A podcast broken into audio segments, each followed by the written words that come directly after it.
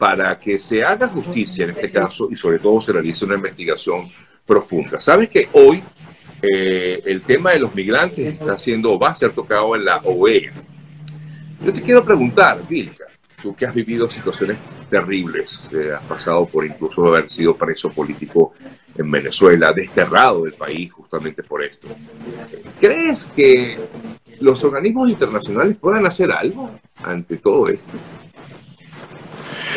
Bueno, Sergio, mira, eh, la situación de los venezolanos y, en especial eh, de los desplazados eh, es cada día más terrible, ¿no?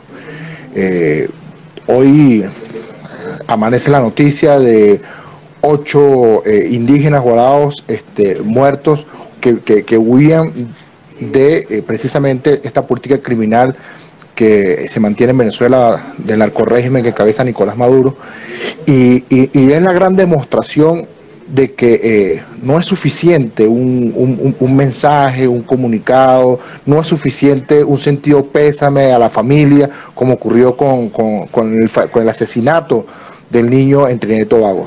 Eh, es lamentable lo que estamos viviendo. Son más de 7 millones eh, de desplazados oficiales. Pero la verdad, Sergio, la verdad es que es incalculable la cantidad de venezolanos que están a lo largo y ancho de Latinoamérica y del mundo, que han sido desplazados. La verdad, Sergio, es que no hay una política real de los organismos internacionales responsables que, que, tienen que ver en materia de refugiados con respecto a proteger la vida de los venezolanos, de los venezolanos en este momento porque estamos viviendo, pero, eh, pero, pero la realidad es que no hay una política real de protección a los desplazados, ni en el caso de Venezuela, ni en el caso de, otros países que vienen viviendo también la misma situación. Eh, esa es la verdad. Y, el, y, en, días pasados estuve con, compañeros de, la resistencia, con compañeros de la, de la embajada de, de Venezuela aquí en Colombia, la legítima, eh, fuimos a, no a la sede de Trinidad y Tobago porque no hay, eh, eh, no está en funcionamiento la, la, embajada de Trinidad y Tobago en, Bogotá, en Colombia, hace cuatro años, sino que fuimos directamente a la oficina de la alta comisionada de las Naciones Unidas a entregar un documento.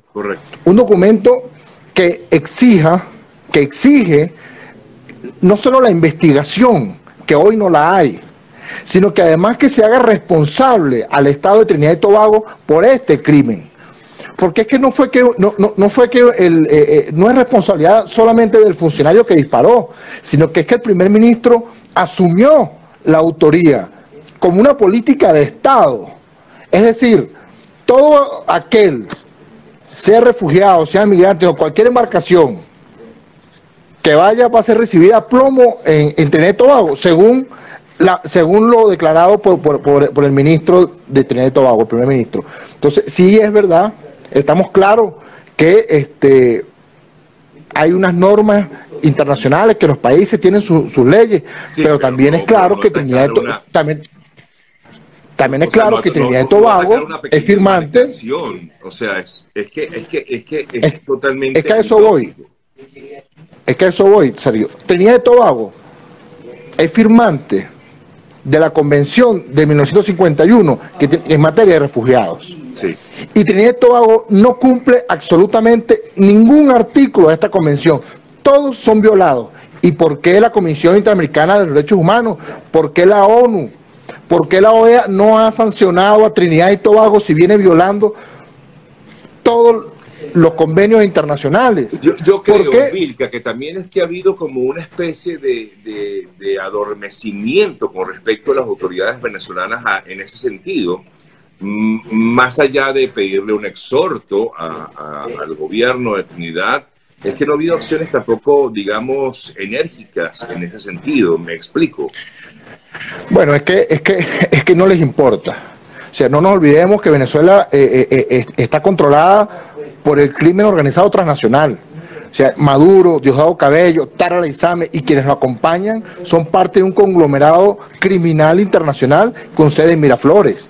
Entonces, eh, si algo le beneficia al régimen de Nicolás Maduro es precisamente el desplazamiento venezolano. Mientras menos venezolanos hayan en el territorio, menos, menos bocas que alimentar, menos protestas vas a tener y más tranquilidad para someter a lo que queda. llamado a, Pero, a, lo que han calificado como el plan vuelta a la patria.